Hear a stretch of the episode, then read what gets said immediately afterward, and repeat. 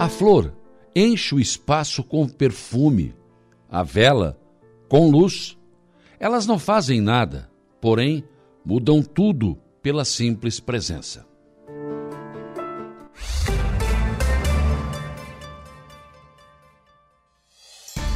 A informação, a opinião. Está no ar, dia a dia.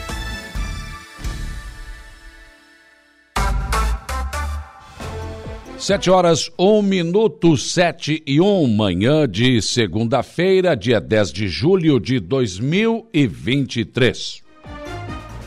Uma segunda-feira que começa com tempo encoberto a parcialmente encoberto aqui na região sul do estado de Santa Catarina. Choveu muito durante o final de semana e a semana começa ainda sem boas perspectivas. Ainda teremos alguma chuva, não aquilo tudo, né? Mas enfim, né? tempo encoberto para começar esta segunda-feira. E começamos com uma temperatura tranquila, não está nem frio, né? 16 para 17 graus, na média aqui na nossa região, para começar esta segunda-feira e esta semana. Vamos aos destaques desta edição, começando pelo setor da segurança pública, Jairo Silva. Um, o que, que de principal aconteceu, foi registrado no setor policial no final de semana. Bom dia. Bom dia, bom dia, Saulo. Destaque para algumas ocorrências aqui na nossa região, especialmente nos municípios da MESC. Nós tivemos algumas prisões. Uma colisão também, um acidente de trânsito em Sombrio, acabou ferindo uma mulher que conduzia uma picape em Sombrio no último sábado. O acidente aconteceu no bairro Parque, Parque das Avenidas, na Avenida Nereu Ramos. Eu acho que ela tentou entrar na via principal e o veículo acabou colhido por um ônibus escolar. A mulher foi retirada, é presa dentro do veículo pelo Corpo de Bombeiros, apresentava escoriações no rosto e também na cabeça. Ela foi resgatada, então, estabilizada e conduzida até o Hospital Dom Joaquim, em Sombrio.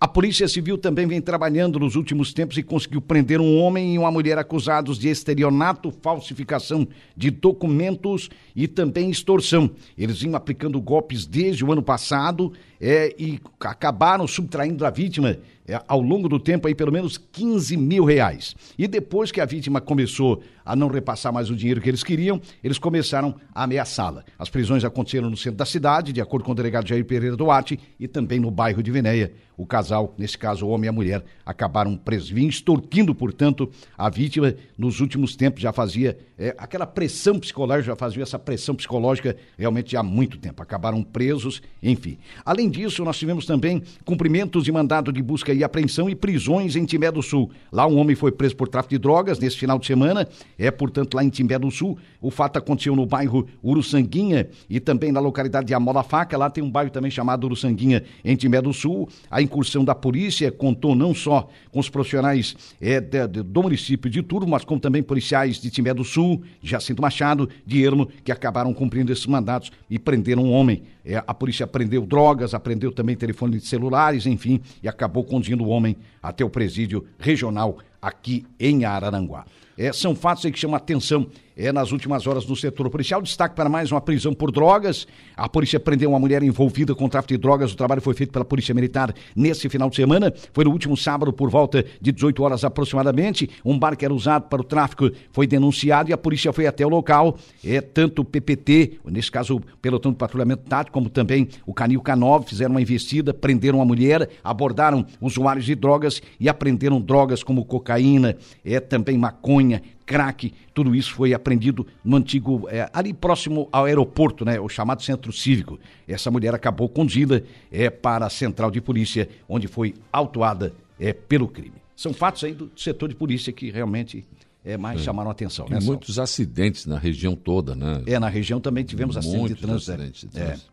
As Exatamente. pessoas não estão tendo o cuidado necessário. Né? É, e normalmente é, acontecem também acidentes durante a semana, mas principalmente Sim. a partir de sexta, sábado, domingo, final de semana, é. a coisa é mais complexa, né, Sal? Realmente. É, bem, realmente bem mais, a falta de cuidado. Difícil, né? é, às vezes o consumo de bebida alcoólica, desatenção ah, com pode, o celular ao pode, volante, pode. essas coisas Esse todas... celular ao volante é uma Nossa, coisa terrível. É um absurdo, né? né? É um vício é um miserável. Vício. Né? Não sei porque o sujeito não para na via para fazer não, isso. ele não para, ele anda 20 por hora, ele acha que tu tem que ir atrás dele esperando, né? Não, porque ele tem que fazer uma, porque... passar uma mensagem né? Tu já pensou? E quantos, isso quase que acontece diariamente. É. É, impressionante, Imagina. cara. O sujeito não pensa no outro. Tem gente andando de moto, digitando. Pois então, eu, o sujeito não pensa que o trânsito é uma coisa Não, coletiva. não. Que todo mundo precisa da- das vias, né? Então, É, é fato. que coisa. No futebol, No futebol, pois é, cara. O, o Flamengo empatou com o Palmeiras, né? É um clássico ali, Rio-São Paulo. Sim, sim, sim. né? Eu acho que o resultado foi normal, porque o Flamengo não fez um bom primeiro tempo, melhorou muito na segunda etapa, é, mas o Palmeiras teve mais chance de gol. De qualquer maneira, eu acho que o resultado foi bom pro Flamengo. O Flamengo reclama um pênalti, estava reclamando a marcação de um pênalti, enfim, teve críticas à mas arbitragem. o que que o Flamengo tá reclamando? O Grêmio é que tem que reclamar. Não, porque mas se o- puxar pela camisa dentro da área derrubar o cara não é pênalti, é o quê? Ah, bom, mas o, o, O que que é pênalti pênalti? Ah, tá do- chorando. Não, não tô chorando. Não, é que Eu pênalti falando da realidade. Pra no que, que serve lance esse do- diabo se var aí? No lance do Que Grêmio. hora chama e hora não No chama. lance do Grêmio foi muito mais claro. O pênalti foi muito mais claro. Na Agora frente do tem juiz, um na cara dele. Não tem um critério, né, Saulo? Porque Não tem tem hora que ele- critério, o daí o- chama, tem hora que não. É, é. E aí, como é que fica?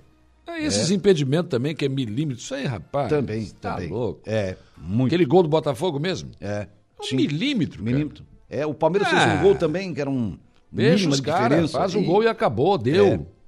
É. Agora estão estudando mudar a regra do impedimento aí, tomara que mudem. to- Tomara que mexam, né? Porque Tomara. senão o cara que, tem- que é velocista, ele não ele vai estar impedido a vida toda, ele Ah, corre não. primeiro que os caras, né? Ah, exatamente. Pega sempre as zagas. Eu tenho que ter um corpo de vantagem, daí tá. É, aí sim. Então, aqui- assim como eu falo do pênalti do que, que, que foi pênalti, né? E foi claro, eu falo né? do gol do Botafogo, primeiro que, que, que anularam, que é um milímetro, é um, É. é. um fio de cabelo, cara. É, pois então. Ah, que isso? Já pensou? O bico da chuteira, não sei, minha nossa É, senhora. e o Rapaz, Grêmio tá é aquela história, perde, quem perde, perde, perde gol, perde gol em cima do, do, do, né, de um jogo decisivo, acaba tomando. Faltou pontaria porque o Grêmio jogou muito. Ah, mas o Luizito, coitado, Quem ele tá se, jogo- equilibrando em cima do joelho, né? Por isso que ele tá errando aquele chute. É, Quer dizer, e teve um que deu na trave também. Mas que, ainda né, joga muito com o joelho só, né? Joga, tu já joga. pensou, cara? Até de cara- cadeira de roda ele joga mais é um que muita gente. né? O cara é um, joga demais, né? E o Ener Valência, Hã? a estreia. Rapaz, e aí duas vagas contra o Fluminense. Hein? Hã? Ninguém pode falar de ninguém, Zé. Pura. Fica na tua, hein? Não, não, hoje não. Ninguém fala, nem Colorado, nem gremista. Fica na tua. Rapaz, como é que é? Final de semana pra esquecer. Nossa senhora, esse foi, foi ruim. Agora, Mas tem uma coisa boa. Hum. Hoje, na prefeitura de Araranguá, o prefeito César vai estar de bom humor, né? Ah, é? Pô, hoje é dia de pedir aumento pro cara. Opa, chega lá. Opa. Eu tava pensando. É, pensando bem, seu Hoje é um prefeito. dia, é. É um dia feliz. que, tu já pensou? Botafoguense, né? Ah, é, não tenha dúvida, né? Time mais líder do que nunca, né? Sim, sim. 10 pontos, acho que à frente do Flamengo, né? Que, que com empate ficou na vice-liderança, enfim. Mas é, o, o- hoje o Botafogo sobra, né? realmente faz um- É. uma grande campanha. Quem também faz uma ótima campanha falando da Série B foi o Curitiba, que venceu o ABC no fim de semana. Primeiro, 1 a né? 0, né? Gol de pênalti, mas o importante os três pontos. Assumiu a ponta agora, é, é, pelo menos provisoriamente, porque depende do resultado, é claro, do, do jogo de hoje entre Vila Nova e Vitória. Se o Vila Nova vencer, ultrapassa o Curitiba. Passa um ponto. Se não, um empate aí. Não vai Como ganhar. seria bom Não um empate ganhar. entre, entre Vila Nova e Vitória, hein? Que bom que seria por Criciúma, rapaz. Tá bom, o Tigre tá bem, tá Uma bem. Vamos subir, campanha. Tigre. Grande campanha. A Chapecoense venceu no fim de semana, ganhou do CRB por 2 a 1 né? E o Havaí perdeu para Ponte Preta para variar 1 a 0 E o Areias continua ganhando. Oh, faz grande campanha o Areias, uma, Olha, uma rapaz. campanha irretocável, três jogos, três vitórias, nove O pontos. Diego Pires me disse que é o sonho dele é, terminar essa, essa, Essa gestão essa dele, né? gestão dele, né? Sim. Esse, mandato dele. Mandato. Ele não é mais candidato a vereador. Disse, ó, eu quero só que o Areias seja campeão municipal. É. Daí pronto. É, aí ele tá. Mas tá ganhando, realizado. hein? E tá aí, né? Tá despontando. Tá. Realmente faz a melhor campanha da competição até agora, entre todos, né? Porque classificam oito para a etapa eliminatória. Então, realmente, mais uma grande atuação do Areias, jogo que a Rádio transmitiu ontem no estádio Mané Gregório, 6 a 0 no Interlagos. O time sobrou no jogo mais uma vez. E na preliminar, o Avenida se recuperou da derrota na outra rodada, quando venceu o Inter Lagoão por 4 a 1 O Avenida, na verdade, tem uma campanha boa, porque são em três jogos, venceu duas, perdeu uma, já está praticamente matematicamente classificado. O Inter também faz uma ótima campanha, ganhou na estreia, perdeu ontem, mas tem mais dois jogos, então tem, tem um jogo, nesse caso, a mais que o Avenida e outras equipes, então o Inter também acho que deve classificar entre os oito melhores da competição. As duas partidas entre Família Teixeira e Santa Cruz Diretoria e o jogo entre Mesquita e União, que aconteceriam na Arena, é, municipal acabaram transferidos em função do mau tempo. Choveu, choveu muito na sexta, no sábado e tal. E o campo encharcado, grande parte dele, não pelo comprometimento, não era tanto, segundo o Aurélio, o diretor, o Aurélio Espíndola, o diretor. Mas acontece que tinha que preservar esse gramado, porque aí jogando daquela forma, realmente ia deteriorar, né? Então, a preservação é, do gramado fez com que esses dois jogos. O gramado foram, que já é ruim da arena. Já é ruim, né? É uma pena, né? Um estádio É. tão lindo. E o gramado É, ficou o- a desejo. Bom, no dia que eu fui lá na inauguração, já vi. Já é. Realmente, ruim. o gramado tem que melhorar bastante. Tem, né? tem, tem. Tem que melhorar muito. É uma pena, porque o nosso estádio é muito bonito, né, Saulo? Mas o gramado precisa ser melhorado, sem dúvida alguma. E esses dois jogos, então, ficam possivelmente é, para o final do primeiro turno, ou ainda durante o meio de semana, enfim, deve acontecer é, o complemento dessa rodada do, do Campeonato Municipal de Futebol. Muito bem, o Jairo Silva volta ao programa daqui a pouco com informações de polícia. Uma da tarde tem as esportivas. 7 horas e 11 minutos, 7 e 11, outros destaques desta edição. Final de semana, mais uma vez, foi de alerta para a Defesa Civil de Araranguá. A comporta do Rio Araranguá teve que ser fechada no sábado, ali no bairro Barranca. Final de semana também foi de trabalho na Assembleia Legislativa de Santa Catarina. No sábado e ontem, domingo, deputados e equipe do governo davam toques finais ao projeto, a parte que falta, né, do projeto Universidade Gratuita, que terá desdobramentos esta semana, hoje ainda. Governo do estado publica no site, no portal oficial, informação de que o estado planeja investir cerca de 6,7 bilhões na educação básica em 2023. Jorginho Melo, governador, fala em elevar a régua na educação em Santa Catarina. Também tem projetos para o ensino profissionais aqui no estado. A Assembleia Legislativa realiza a partir de hoje o mês de Antonieta, para celebrar os 122 anos de nascimento da primeira mulher negra eleita deputada no Brasil. Sede própria da Prefeitura do Balneário Arroio do Silva deve- deverá estar pronta somente em meados de novembro ou dezembro. A empresa já era para ter entregue a obra no final de junho, mas pediu mais tempo. E agora a previsão é para novembro ou dezembro. Obra da quarta ponte em Araranguá vai depender da força de nossa representação política junto ao governo do estado de Santa Catarina. O nosso portal da Rádio Araranguá está trazendo na sua capa Areias Goleio Interlagos, Avenida Vence o Inter e parte da rodada do Municipal de Araranguá é cancelada ou adiada. Polícia Civil investe nas áreas de tecnologia e inteligência para dar agilidade às investigações. Polícia Militar apreende drogas e apreende mulher acusada de tráfico em bar no antigo aeroporto. Portal NSC Total, deputado se reúne no sábado e domingo para selar universidade gratuita. Portal ND+, Santa Catarina, terá reviravolta no tempo e ciclone pode causar estragos. Em nível nacional, o Correio Brasiliense traz na sua capa Congresso avalia Bolsa de Estudo para cotistas. Estrela, a estrela mais brilhante, falando aqui sobre a vitória do Botafogo sobre o Grêmio, o Correio Brasiliense. Jornal Folha de São Paulo. Multis demonstram mais otimismo com economia do Brasil.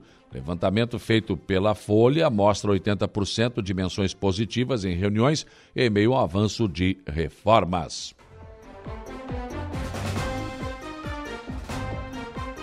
O estado de São Paulo. Envelhecimento muda perfil do mercado de trabalho no Brasil. Elevar produtividade seria a saída, mas educação ruim atrapalha. O Globo Rio de Janeiro. Novo regime de impostos, apoio da oposição abre caminho para a reforma no Senado. Parlamentares como Mourão, Ciro Nogueira, Rogério Marinho e Moro acenam a favor da PEC. Salto no cartão de crédito ele- eleva inadimplência. E zero hora Porto Alegre, número de mulheres presas no Rio Grande do Sul cresce 25% nos últimos cinco anos. Eram 2.494 no fim do ano passado contra 1.993 em 2017. Quase metade está recolhida por envolvimento com o tráfico. Porém, especialistas alertam que muitas entram no crime por pressão dos homens ou até acabam detidas no lugar deles. Às vezes o marido é preso e ela assume a boca, né? E aí acaba presa também. Essa é a situação. E as duas fotos de capa do jornal Zero Hora, né? Traz aqui queda no Maracanã e castigo na Arena, falando sobre a derrota do Inter 2 a 0 para o Fluminense do Maracanã e a derrota do Grêmio 2 a 0 para o Botafogo na Arena. São os principais destaques desta segunda-feira e desta semana, estão apenas começando. 7 horas e 16 minutos, não vá se atrasar, são 7 e 16. Olha, para você participar da nossa programação durante esta segunda-feira, você tem várias opções participar aqui do dia a dia, eh, do Estúdio 95 com Lucas Casagrande, da Hora do Recado com Reinaldo Pereira, eh, da, do Atualidades com a nossa querida Juliana Oliveira, ou então o Alaor Alexandre no, no, no, no Dia em Notícias. Você tem várias opções e uma delas é o facebook.com barra Rádio é muito simples, celular na mão, qualquer parte do, do Brasil e do mundo, você pode nos assistir além de nos ouvir. O som é a nossa imagem na palma da sua mão. Aí você deixa ali o seu recado. Já tem muita gente aqui conosco, né? O Luciano Oliveira da Silva, bom dia. Júlia Terezinha Guise, o Assis João Maciel, Zé Puro, ótima segunda-feira a todos. Perdemos, mas não choramos. não tiveram nem pênalti para reclamar, né, Zé Puro? Tomaram um chocolate e um banho de bola. Geraldo Cordeiro, bom dia. Lena Borges, bom dia. Bom dia, Júnior Bailão, Macan, bom dia. Valdeci Batista de Carvalho, bom dia. Sofia uh, Zikoski, bom dia. Terezinha Santana Maia, João Viana Mateus. João Viana foi lá, né, no, no, no, bairro Cidade Alta, lá onde a gente transmitiu na sexta-feira o nosso programa. Né? Um abraço, João. A Marilé Guedin Dias, bom dia. Pedro Jeremias. Márcia Altair Becker, bom dia. Cabo Merense, bom dia, imortal. Peguei nojo desses cariocas, eu também. Tô... Se o cara chegar para mim e falar, mas por que hoje, eu acho que, bom, pensa. Pensa, Cabo Merense. O Bento Bittencourt também, bom dia. Gorete Amaral, Cida Alves, Marcelo e Rosana, bom dia. Muitas pessoas, outras chegando aqui conosco também no nosso facebook.com barra Rádio Araranguá. Outra opção, nosso WhatsApp, 48988084667. Já também tem muitas pessoas por aqui, o Fabiano Belletini, está lá nos Estados Unidos, sempre olhando para cá, né? O Jusceli Alves também já deixou um bom dia. O Siegfried Germano Wegner também, bom dia. Vamos de novo, tá dizendo o Johnny aqui, que é mecânico lá em Maracajá, né? Vamos lá. A Rita de Cássia, bom dia. O, bom dia também o Hélio Rocha lá de Maracajá, enfim, muitas pessoas conosco também aqui no nosso WhatsApp mandando as suas mensagens. 35240137 é o nosso velho e bom telefone que ainda toca. www.radioararanguá.com.br é o nosso portal. Dá uma espiada, entra lá, tem sempre novas e exclusivas informações para você no nosso portal. Você também pode nos acompanhar no YouTube. Muita gente está fazendo isso. Eu recebo sempre fotos das pessoas mandando, ó, entra, a tua televisão está ligada na, na, internet, vai lá, entra no YouTube da Rádio Aranguá, você assiste a gente na sua televisão. Olha que chique, né? É? Ah, somos radiofônicos e televisivos também. É. Te mete. E lá também vocês podem mandar as suas mensagens, né? E, claro, esmagadora maioria da nossa audiência, o rádio, 95.5, a nossa Rádio Arananguá FM, o rádio vai, onde a tecnologia não chega. E aí você no seu velho e bom radinho de pilha que você arrasta para todo lado, no rádio do seu carro, onde quer que você esteja, muito obrigado pela sua companhia. O nosso trabalho é sempre feito com muito carinho, com muito respeito para todos vocês. 7 e 19. Hoje aqui no programa eu vou conversar com o Aloysio Vestrop, que é presidente do Cicred. O assunto que eu vou tratar com ele aqui é o Fundo Social do Cicred, que vai distribuir mais de 500 mil reais a entidades com iniciativas sociais. Em Araranguá, se não me falha a memória, quatro entidades serão beneficiadas. Você vai saber quem são, como será, como é que funciona a respeito deste assunto com a minha conversa aqui com o Aloysio Vestrup, presidente do Cicred. Também vou repercutir aqui com os deputados José Milton José Milton está tá no norte, no nordeste do país, foi visitar o filho, né? Mas ele vai falar com a gente por telefone. E o Tiago Zilli está indo para Florianópolis, mas também vai conversar conosco. Por que, que é importante nesse momento conversar com os nossos dois representantes aqui da região? Tem ainda, né, podemos chamar também, que não, não veio aqui na visita do secretário Jerry Comper, mas eh, o deputado Rodrigo Minotto do PDT também está sempre presente aqui, pode nos ajudar nessa tarefa. Porque resolvida a questão técnica, isso está sendo já tratado entre a parte técnica da Prefeitura de Araranguá e do Governo do Estado, sobre a quarta ponte, será preciso convencer o governador a investir 20, 25 milhões nessa ponte. Né? Não é tarefa fácil. Então, a nossa força política total, eu falo não só dos deputados, mas claro que começa por eles, que têm votos na Assembleia. Por isso a nossa conversa com os dois deputados nesta manhã.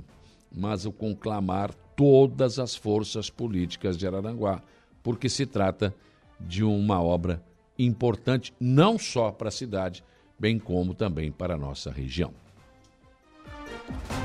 Aqui no programa você ainda tem o comentário do, Alexandre Garcia, a previsão do tempo com o Ronaldo Coutinho. O Jário Silva nos traz informações de polícia e o Igor Klaus as informações do Notícia da Hora. Mesa de áudio, Kelvin Vitor. Sete horas e 21 minutos. O dia e a semana começam com a informação de que o final de semana foi mais uma vez de alerta para a Defesa Civil de Araranguá, que ficou monitorando o Rio Araranguá, entre outras situações, devido às chuvas intensas. No sábado foi necessário fechar a comporta do bairro Barranca. Você acompanha na imagem, você que está na live, realmente a água subiu bastante. Né? No sábado foi necessário, então, essa atitude de fechar é, a comporta da barranca devido ao volume de águas do rio Aranguá que estava subindo rapidamente. A balsa também precisou paralisar as atividades devido à correnteza do rio. Esse fechamento da comporta aí é importante, porque senão a água entra por uma sanga que tem, vai até os fundos da barranca, ela encontra o leito da BR-101, represa e inunda a barranca de lá para cá, de trás para frente, pode-se dizer assim. Então, esta é uma uma providência que sempre é tomada para evitar que isto aconteça. Final de semana também foi de trabalho na Assembleia Legislativa, quando, em pleno sábado e domingo, ajustes finais foram feitos na tramitação do projeto Universidade Gratuita. Então, final de semana serviu para que um grupo de deputados se reunisse com representantes do governo para finalizar o texto que será discutido na reunião conjunta das comissões ainda hoje. Assim, o, os dois projetos que faltam ficaram até encaminhados. Tem uma forte articulação feita em prol da votação e aprovação da Universidade Gratuita, que é o, o deputado Marcos Vieira, presidente da Comissão de Finanças. Ele tem sido um grande articulador nesse sentido. E foi publicado no portal oficial do Governo do Estado uma informação de que o governo planeja investir cerca de 6,7 bilhões na educação básica neste ano de 2023, cumprindo o mínimo constitucional. Os dados são do relatório da Secretaria de Estado da Educação e que foram enviados ao Tribunal de Contas do Estado sobre os questionamentos acerca do programa Universidade Gratuita. Segundo o portal, hoje Santa Catarina tem 1.053 escolas de educação básica e mais de 530 mil estudantes. Os investimentos serão destinados a melhorias pedagógicas e de infraestrutura para elevar a qualidade do ensino conforme planejamento da Secretaria de Educação. A Secretaria realizou um diagnóstico da realidade da educação e está finalizando um planejamento estratégico para os próximos quatro anos. O governador Jorginho Melo entende que é preciso elevar a régua da educação e construir para a e contribuir, perdão, para a qualidade de vida dos catarinenses, gerando mais desenvolvimento para o Estado. Por isso, o investimento para melhorar a infraestrutura das escolas e adequar o novo ensino médio, além de olhar também para os professores, que são essenciais, segundo o governador. O governador que ainda projeta, desta forma, o aluno vai chegar mais preparado para o ensino superior e ainda terá a oportunidade de fazer o curso do seu sonho. No ensino profissional, a Secretaria Estadual da Educação lançou o programa Educação Empreendedora, em parceria com a Fiesc, para ampliar a formação técnica profissionalizante, que é um dos eixos do ensino médio. A secretaria também está desenvolvendo um plano específico para os centros de educação profissional de, profissionais de Santa Catarina, que oferece cursos técnicos gratuitos a Secretaria está investindo ainda em formações para o ensino fundamental e médio para os professores, equipes gestoras das unidades e coordenadorias regionais. Já o tão falado Universidade Gratuita eh, tem por objetivo oferecer até 75 mil vagas em nível de graduação aos estudantes catarinenses das universidades comunitárias e de assistência social. Além da universidade gratuita, o governo do estado apresentou outro projeto que, de lei que mais que duplica os recursos atualmente destinados aos estudantes nas instituições privadas. O relatório da Secretaria Estadual de Educação mostrou também que, nas propostas enviadas à Assembleia Legislativa, que tratam do programa universitário gratuita, o aumento médio dos investimentos nos próximos três anos irão eh, elevar a mais do que seis pontos percentuais o investimento na educação superior. A Assembleia Legislativa realiza a partir de hoje o mês de Antonieta, para celebrar os 122 anos de nascimento da primeira mulher negra eleita deputada no Brasil. A programação de eventos conta com mesas de debates, exposições e obras literárias sobre Antonieta de Barros. O mês temático em homenagem a Antonieta de Barros, inicia com a exposição A de Antonieta, a Galeria de Arte Ernesto Meyer Filho, que tem como objetivo fortalecer a memória da parlamentar por meio de citações de obras e referências a ela. Sede própria da Prefeitura do Balneário Rui de Silva deverá estar pronta somente em meados de novembro ou dezembro deste ano.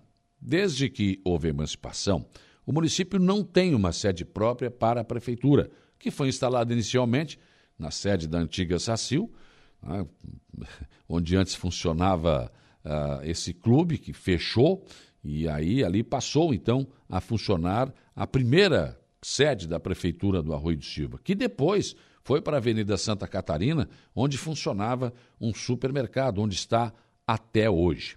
A nova sede da Prefeitura fica na Avenida Florianópolis, em frente à Câmara de Vereadores e ao lado do Pátio de Máquinas. Eu fiz uma visita à obra na companhia do prefeito Evandro Scaini e, infelizmente, né, a obra já deveria ter sido entregue no final do mês passado, mas teve um novo prazo concedido. E lá, no local da obra, eu conversei com o prefeito Evandro Scaini, que falou primeiramente sobre os custos da obra. Bom, a obra foi licitada no valor de 3, era 4 milhões, baixou para 3 milhões e 700. Mas a gente tem algumas coisas que a gente acabou percebendo que faltaram no projeto, como a calha em cima, né, na, nos beiradões para não passar umidade, é, algumas divisórias, reforço divisória para colocar os ar-condicionados, é, um reforço nas janelas de alumínio por fora. Então a gente tem algumas, a, a, a jardinagem, que estava na, na foto arquitetônica, mas não estava no descritivo do memorial. E daí a gente está incluindo isso. Eu acredito que vai ficar em, em, torno de 4 milhões a 4 milhões e 100 até o término da obra. Depois nós temos que mobiliar, né? Aí é uma outra parte. A gente vai ver o que, que a gente vai usar dos móveis que a gente tem hoje na atual prefeitura e o que, que nós vamos precisar adquirir para completar aqui a, para inaugurar a prefeitura com completinha, sem faltar nenhum, nenhum móvel e nenhuma sala, muito menos para o atendimento.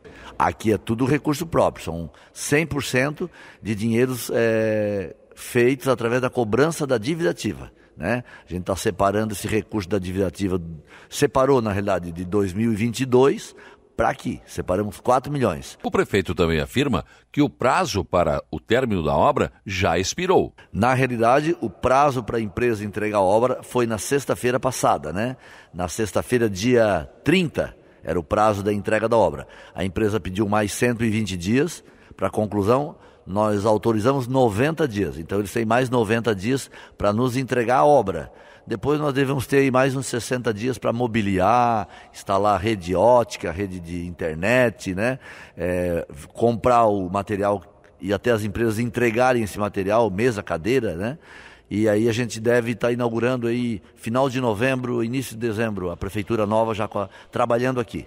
O vídeo completo com a cobertura desta obra está já no, nas minhas redes sociais, no Facebook e também no YouTube da Rádio Araranguá. Você pode conferir na íntegra esta cobertura que eu fiz lá na obra da nossa Prefeitura do Balneário Arroio do Silva. Por enquanto, Aqui em Aranguá, a expectativa fica para a obra da Quarta Ponte, que vai depender agora da força da nossa representação política junto ao governo do Estado. Depois que a parte técnica do projeto e as questões burocráticas sejam resolvidas entre as equipes da Prefeitura, do Governo do Estado e eh, da Prefeitura e do Governo do Estado, será preciso convencer o governador a fazer um investimento estimado em 20 a 25 milhões. Foi o que deixei, deixou claro o secretário da Infraestrutura, Jerry Comper, em sua estada em Araranguá. Assim, os deputados José Milton Schaefer, Tiago Zilli, Volney Weber e Rodrigo Minotto, Rodrigo Minotto deverão entrar em cena junto ao governador. A parte política do PL, partido do governador em Araranguá, também deve se movimentar no sentido de convencê-lo. Ou PL regional também, né?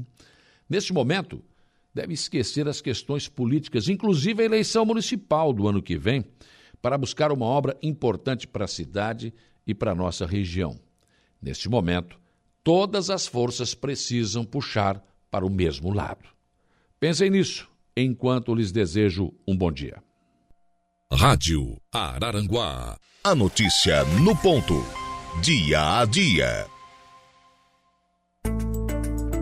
Previsão do tempo. Oferecimento. Faça já sua matrícula. Chame no Whats 999 150 433. Graduação Multi-UNESC. Cada dia uma nova experiência. Laboratório Rafael. Lojas Benoit. Bife Materiais de Construção. E Estruturaço Loja de Drywall. No Distrito Industrial em Araranguá. 7h42, meu caro Ronaldo Coutinho, como é que começa a semana em relação ao tempo e ao vento? Começou aqui, tinha algumas nuvens no céu, mas o sol apareceu, não tem tantas nuvens assim, não tem muito sinal de chuva não, e tem sol neste momento aqui, temperatura em 18 graus. Vamos lá então, previsão do tempo, Ronaldo Coutinho, bom dia. Bom dia. É, o dia começa aí com instabilidade, vamos ter chuva, alguma trovada, período de melhora, até dar uma esquentada. Um tempinho chato para quem quer fazer alguma coisa ao ar livre. Amanhã e quarta fica instável o tempo, diminui a temperatura, fica mais friozinho o dia todo, chuva, trovada, períodos melhora. Pode ter alguma trovada, alguma chuva forte na região. Está indicando aí volumes altos de chuva na soma de hoje até quinta-feira. Mas diminuiu em relação à previsão de sábado, diminuiu bastante o volume, mas ainda assim são volumes altos. Alguns locais aí podem passar facilmente dos 100 milímetros.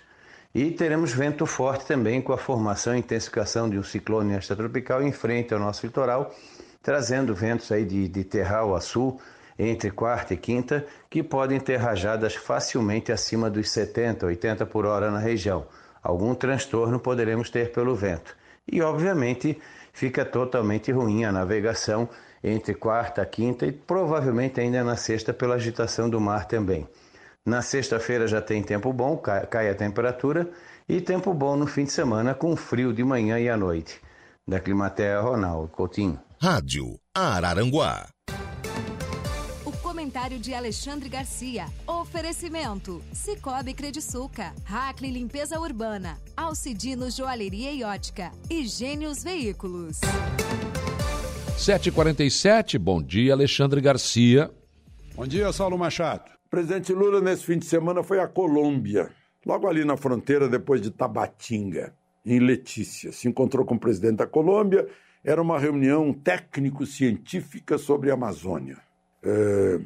E aí ele fez uma declaração que eu achei muito estranha, não tem nada a ver com a última eleição, porque ele disse: meu governo vai zerar o desmatamento ilegal até 2030. Uai, eu pensei que ele tinha sido eleito até 31 de dezembro de 2026, mas ele já se considera presidente. Interessante, ontem, 9 de julho, foi início da Revolução Constitucionalista de São Paulo, que brigou com Getúlio Vargas, que não queria dar Constituição nem sair do governo, que tinha entrado por meio de uma revolução, nem foi eleição. Ele perdeu a eleição e passou por cima da eleição, né?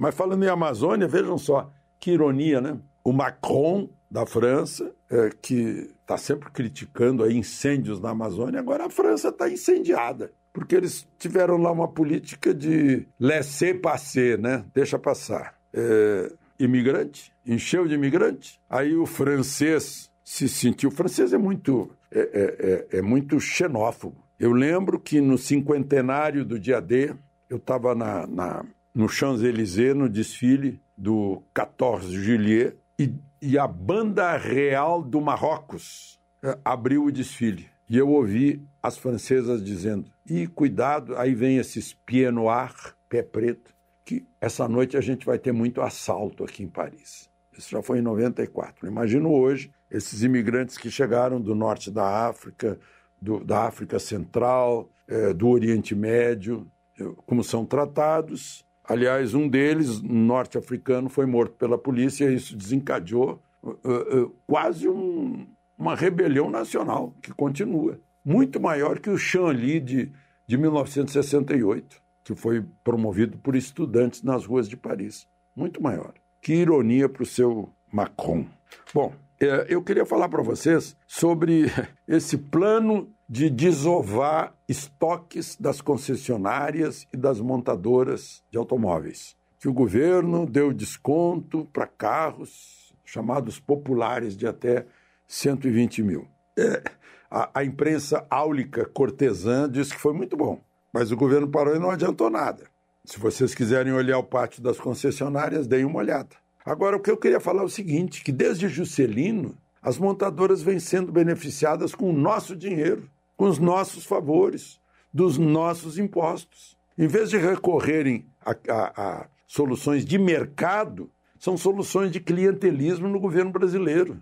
Nos, nos empurravam porcarias. O Opala, por exemplo, eu lembro do Opala que soltava a traseira, perdia a roda, engolia gasolina, uma coisa maluca. Né? Ah, entrava água pelo para-brisa traseiro, enferrujava. O outro, o Fusca, é um carro que só tinha porta para quem sentava na frente, quem sentava atrás não tinha porta. E a gente comprava isso. Carro com câmbio manual, que deixou de, de ser produto em série nos Estados Unidos em 1952, meus amigos empurravam isso, coisa velha para a gente. A Kombi ficou sendo fabricada aqui, já não era mais fabricada há décadas na, na Volkswagen da África do Sul, por exemplo. É, bom, hoje melhorou e tal, né?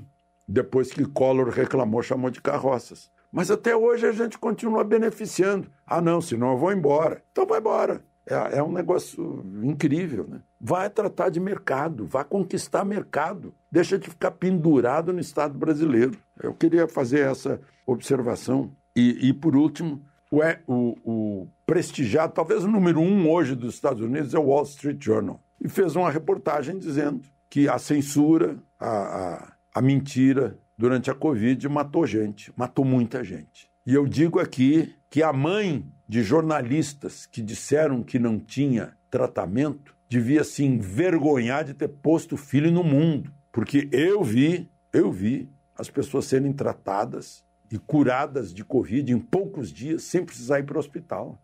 Mas eles diziam que não tinha tratamento e as pessoas iam morrendo, iam sendo internadas, entubadas e enterradas. É uma coisa assim nojenta o que aconteceu. E agora, ainda bem que a verdade está chegando mais cedo do que a gente imaginava. Imagina os médicos que foram perseguidos porque salvavam vidas. Incrível. De Brasília, Alexandre Garcia. Voltamos a apresentar Dia a Dia.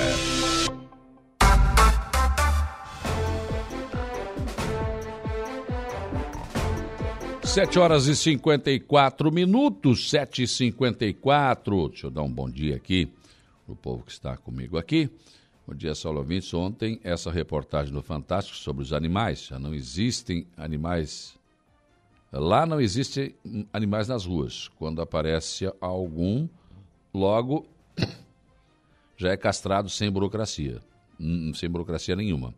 Para mim, essa é a solução que deveria ser, é o que deveria ser feito, porque as pessoas às vezes podem é, pagar a castração do seu animal, só que infelizmente não fazem. E aí, quando vem a linhada, são descartadas. E realmente, né? Deixou claro essa matéria ontem no Fantástico. A Eva está colocando aqui para gente, né?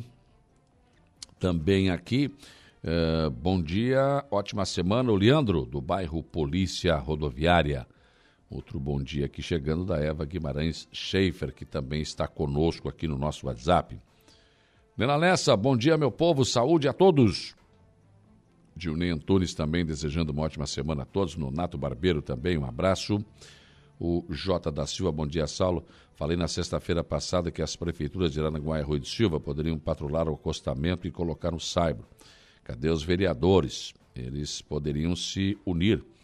Eh, se cada um deles der uma ou duas caçambas de saibro ou qualquer outro material, eh, temos dois grandes prefeitos e ambos podem fazer um grande trabalho para a nossa cidade. Juntos poderão fazer. Se não puder dos dois lados, podem fazer um pelo menos. Assim poderia servir de exemplo eh, para o outro. O vereador não é para isso, né? O vereador não tem nada a ver com obra. Isso aí é poder executivo, né? Os prefeitos é que tem que fazer. O César fazia parte de Araranguá e o Evandro fazia parte do Arroio de Silva, né? O vereador pode pedir. Esse é o papel do vereador. O resto é com o poder executivo. O vereador é legislativo, né? Ele pode fazer indicação. Prefeito, faça isso. Prefeito, faça aquilo. A execução é, é dos prefeitos, né? O doutor Fábio Estevão Machado, bom dia. Bom dia para o Mazinho Silva, Evelane Batista, Maria Terezinha também. Né, pessoas que estão interagindo conosco. O Diogo Espíndola está aqui também. Quero deixar o meu abraço com todo o carinho para a Linda da Cultura, que hoje completa mais um ano de vida. Pessoa finíssima, da melhor qualidade, tem um coração enorme, gigante. Mesmo com tudo que passou, sempre com um sorriso no rosto. Realmente, a linda, pessoa maravilhosa, espetacular. Assina embaixo de tudo que o Diogo Espíndola falou aqui sobre a linda, né? Parabéns a ela. Muita saúde. O Daniel Soares, bom dia, Saulo. Queria deixar aqui meu agradecimento ao atendimento da UPA, onde estive com meu pai Arnoldo Costa Nunes e fomos muito bem atendidos no sábado o agradecimento aqui do Daniel Soares Nunes. Muito bom. Roberto Rebelo também, bom dia, ótima semana para todos. Tânia Luzia Guimarães, pessoas que estão interagindo eh, conosco, João Viana Matheus. Muito obrigado, meu amigão Saulo, por lembrar que estive lá visitando vocês na Sagrada Família. O Zenk também ah, eh, está aqui conosco, é, né? pessoas que estão interagindo aqui. A, a Gilmara Rocha Fernandes também, bom dia. Sueli Yarenhuk, também conosco aqui, pessoas que estão interagindo via facebook.com barra Rádio Araranguá. Claudete Velho Ferreira entrou aqui também. E o compadre Hamilton também deixou o seu bom dia. Eu vou para o intervalo. Depois do intervalo, eu volto para conversar com o senhor Aloysio Vestrup, presidente do Cicred, sobre o Fundo Social. Mais de 500 milhões serão... É, 500 mil, né? Acho que eu me passei aqui, né? 500 mil. Milhões era demais, né, Kevin? Seria ótimo, mas não. Vamos deixar por 500 mil mesmo? Vamos cortar aí, fazer um corte, alguns zeros aí. Mas já é bom, né? Excelente. Mais de 500 mil uh, no Fundo Social que serão destinados a entidades que trabalham com iniciativas sociais, inclusive Araranguá está contemplada. Depois do intervalo, esse assunto. Rádio Araranguá.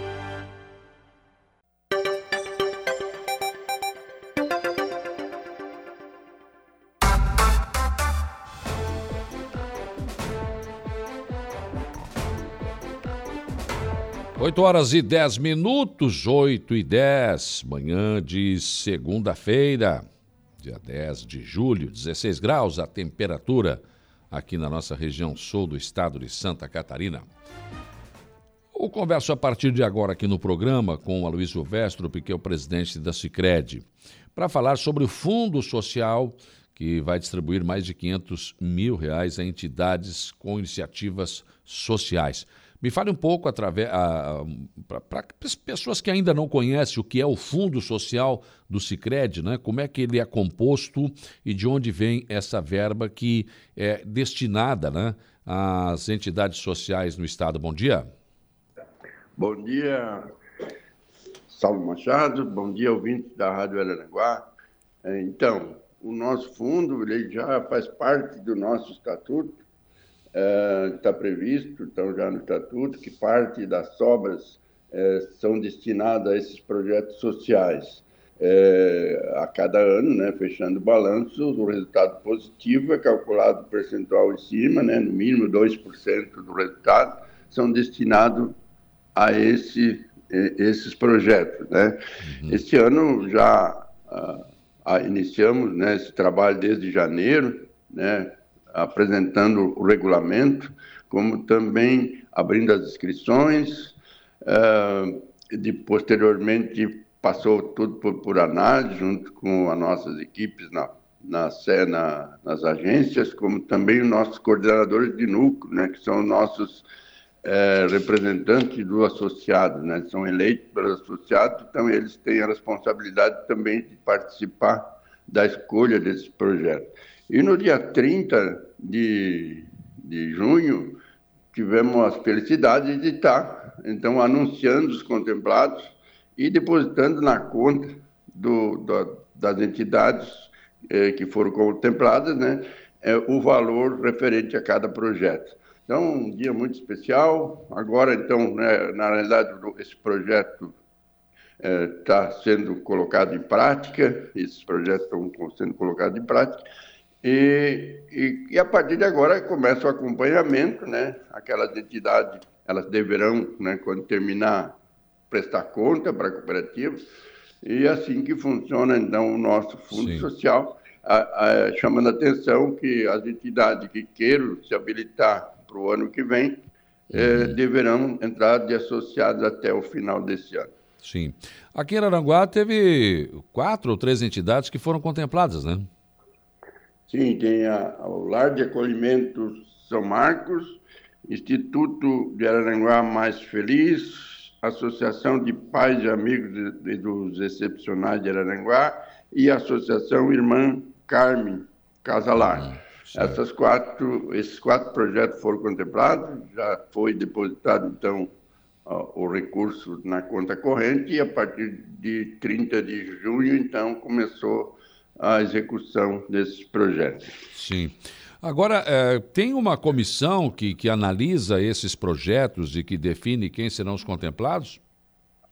Sim, começa essa análise na própria agência, juntamente com os coordenadores, como eu falei, é, que são os representantes do associado. Eles são eleitos pelo associado para ser o coordenador de núcleo. É, posteriormente, passa pelo conselho de administração para validar. Né? Então, o, representante maior é o conselho de administração, que é o conselho eleito pelo associado. Certo. Agora, uh, o, o Cicred continua em crescimento, né? Basta falar que isso, uh, eh, 500, mais de 500 mil são sobras, né? Sim, 513 mil foram, foram recursos uh, que foi destinado ao fundo, se bem que a gente já antes teria, tinha pago juros ao capital, né? Uhum. É, pagamos 100% do Selic para o nosso associado, então tem quem tem uh, capital na cooperativa, ele tem uma bela aplicação, né? recebe 100% de Selic, e posteriormente ainda restou mais um valor para as sobras que também já estão todos na conta do associado.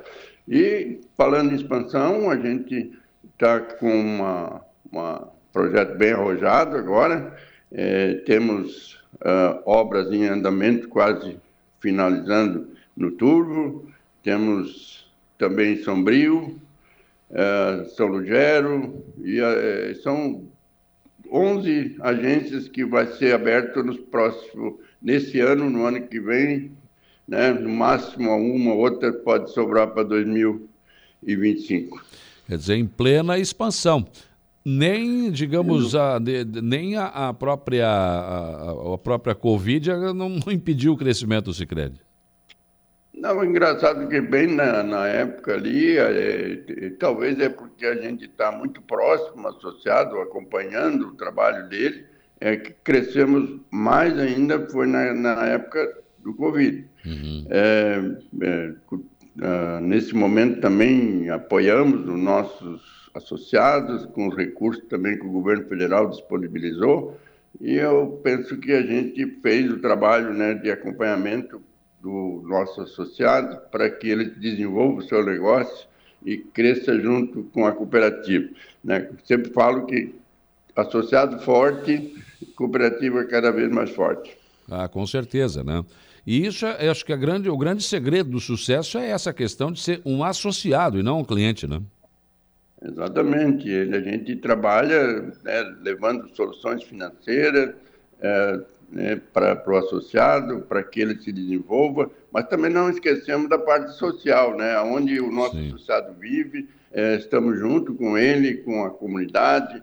É, para isso, temos esse fundo social, temos também um projeto muito interessante na área de educação, que é o projeto, o programa o União Faz a Vida, é, e trabalhamos com educação financeira. Então, é, é a ideia é estar sempre junto com o associado para que ele é, cresça e se desenvolva junto com a cooperativa. Com certeza. Luiz Vestrup, foi um prazer ouvi-lo aqui no programa e parabéns por essa iniciativa de. Eh, eu estou aqui com a relação, né? Vou falar daqui a pouco aqui de todas as. São várias.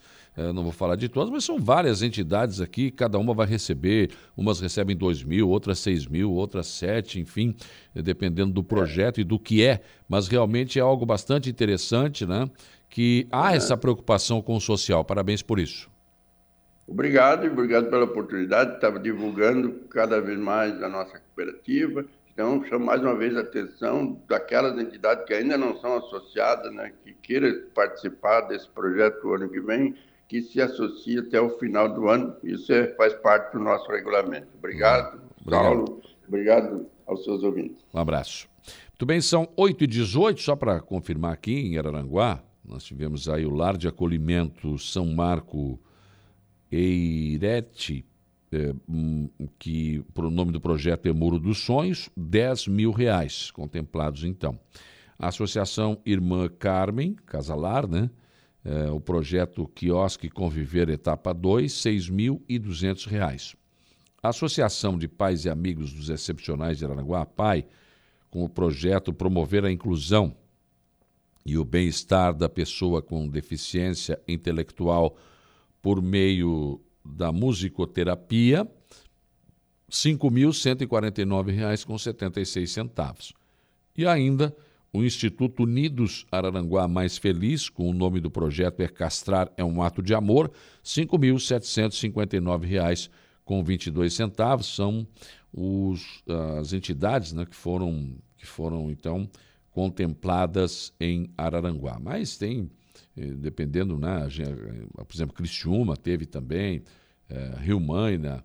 É, cada agência, né? Tem uma agência de Sara também, contemplou né, a região metropolitana de Criciúma. Onde tem uma agência do Cicred, né? Houve essa, essa, é, o repasse dessas, de, de, dessas verbas. Agora, é preciso que as entidades cadastrem os seus projetos, expliquem os seus projetos, no site do Cicred, né? Senão é de um ano para o outro. Então, já, o senhor Aloysio acabou de falar aqui, as entidades que pretendem né, fazê-lo devem fazê-lo agora já, né? Faz a sua inscrição lá, mostra o projeto, explica como é que é o projeto, qual é a verba que pretende também, para que no ano que vem possa, de repente, ser contemplada é, com esta, este fundo social que é do nosso Cicred, que realmente faz um grande trabalho. 8 e 20 bom dia para Eunice Farias, está desejando aqui uma boa semana para todos. Também um bom dia aqui para o João Polícia, lá no Arroio do Silva. Né? Desejando uma segunda-feira maravilhosa e abençoada. Estamos esperando uma chuvinha para nós. Chega, né, João Polícia? Chega de chuva. Tá maluco, não, né? Vamos deixar assim. Uh, pessoas que estão aqui conosco interagindo nessa manhã de segunda-feira.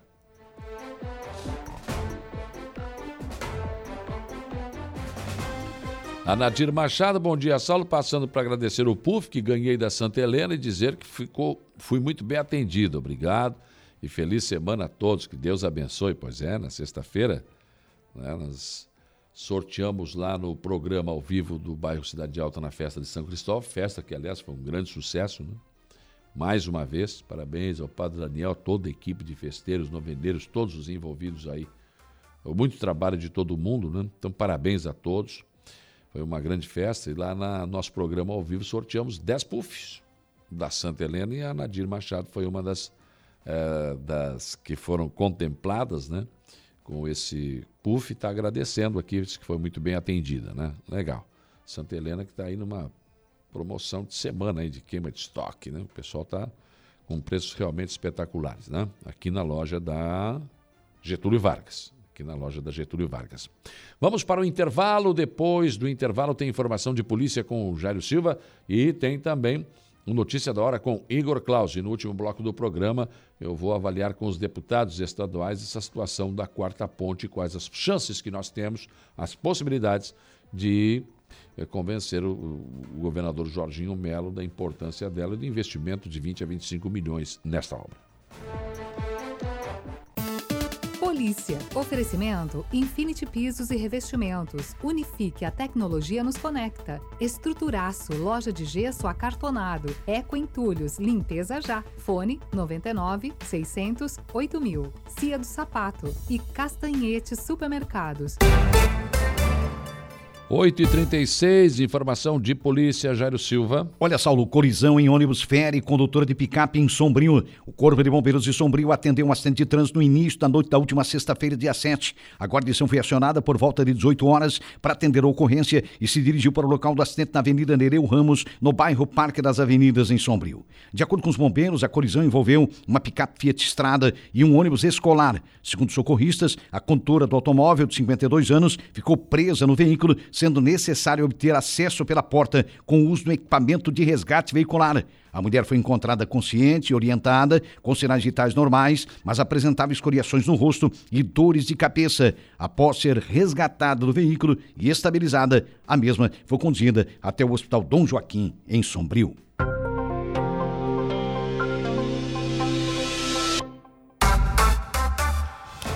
8 horas e 39 minutos, 8 e 39. Vamos em frente nas informações e discussões do dia a dia. Bom dia para Dela Borges, está aqui. Bom dia, quero agradecer o, ao PUF que ganhei, fui bem atendido também. Ó, mais uma, hein? só foi lá buscar os PUFs. é, o Adilson Elias Cândido também está aqui com a gente. Bom dia, pessoas que estão interagindo conosco. Também mais um bom dia chegando aqui no WhatsApp do Jaime Lourenço, também está conosco aqui. Deixa eu ver aqui. Mega Sena acumula e próximo prêmio deve chegar a 35 milhões, Igor Klaus. Bom dia. Bom dia, Saulo. Bom dia, ouvintes. Isso mesmo, Saulo. Eu tô tentando procurar matéria aqui que tu me chamasse acima da hora. É mesmo? Juro por Deus. ou, Cara... tu, ou, ou, tu estás programando o que que tu vai fazer se ganhar 35 milhões? Pois Ficou é, pensando. muita coisa para fazer, hein? É? Dá para pagar algumas continhas, fazer um churrasquinho aqui, outro ali, mas também não dá para se programar muito não. Nossa. O resto que espere. o resto que... que você faria se ganhasse 35 minutos? Já pagar um pouco, da... pagar as contas. E o resto? O resto que espere, né? não deve nada. o abençoado. Mas é 35 milhões. Você imaginou isso? Como é que Cabe nessa sala aqui, será? 35 milhões? Eu não sei, um não tenho ideia. deve, deve ser uns 2 metros de altura deve dinheiro. esse estúdio aqui cheio de dinheiro, deve ser um negócio assim, né? Não deve sei. ser por aí. Ah, bom, depende, né? Se as notas forem de 10 reais, ah, nossa, vai dar muito mais do que isso. Mas é muita grana, né? Muita grana é mesmo. É muito dinheiro. Mas eu, sinceramente, eu nem vou, nem aposto, porque isso é uma... Achei. É, não, eu tô aqui enrolando o povo para ver se tu acha, né? Ufa! Não se preocupa, tá tudo tranquilo. Ah, imagina. Estamos adiantados hoje, não tem problema. Ah, hoje pode, né? Hoje pode, tá tudo certo, tudo certo. Segunda-feira, começando ah, a semana. Tá né? na mão agora. Mas agora 35 milhões, cara, é muito, muita grana, né? 35 milhões. O prêmio acumulou, né? E já chegou a 35 milhões. Só, uma... só que aí é o seguinte, é uma em um milhão a chance de, de ganhar, né? Eu acho que ainda é mais, já, Saulo. É? A chance é mais.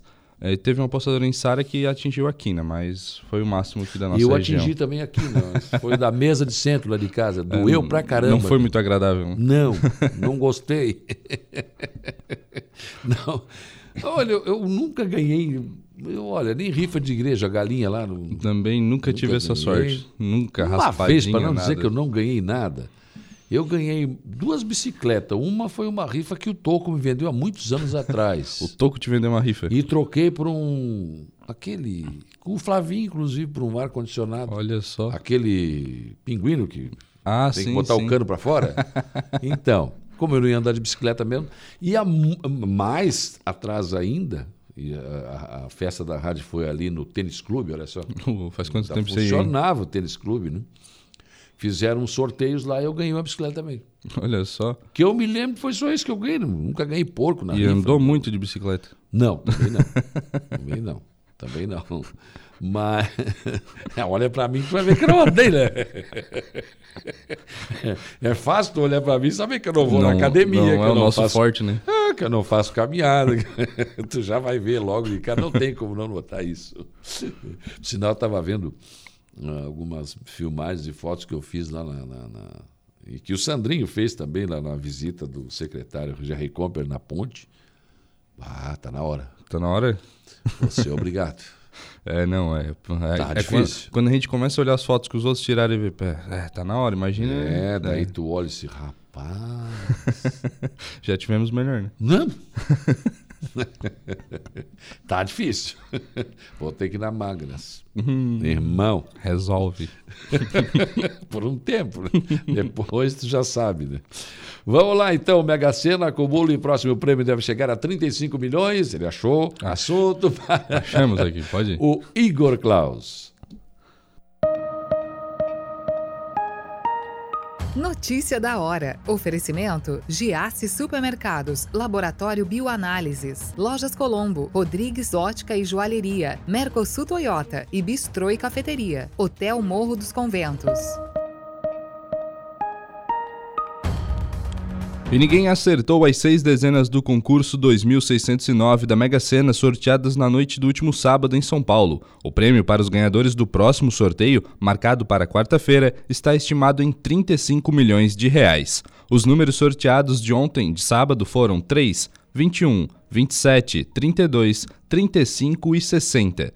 Os 50 apostadores que acertaram cinco dezenas vão receber 61 mil reais, 254,15 centavos, cada um para os 4.420 acertadores da quadra. O prêmio foi de 989 reais com 89 centavos.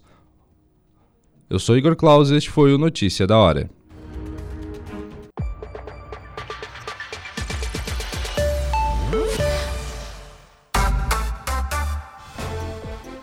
8 horas e 59 minutos, 8h59.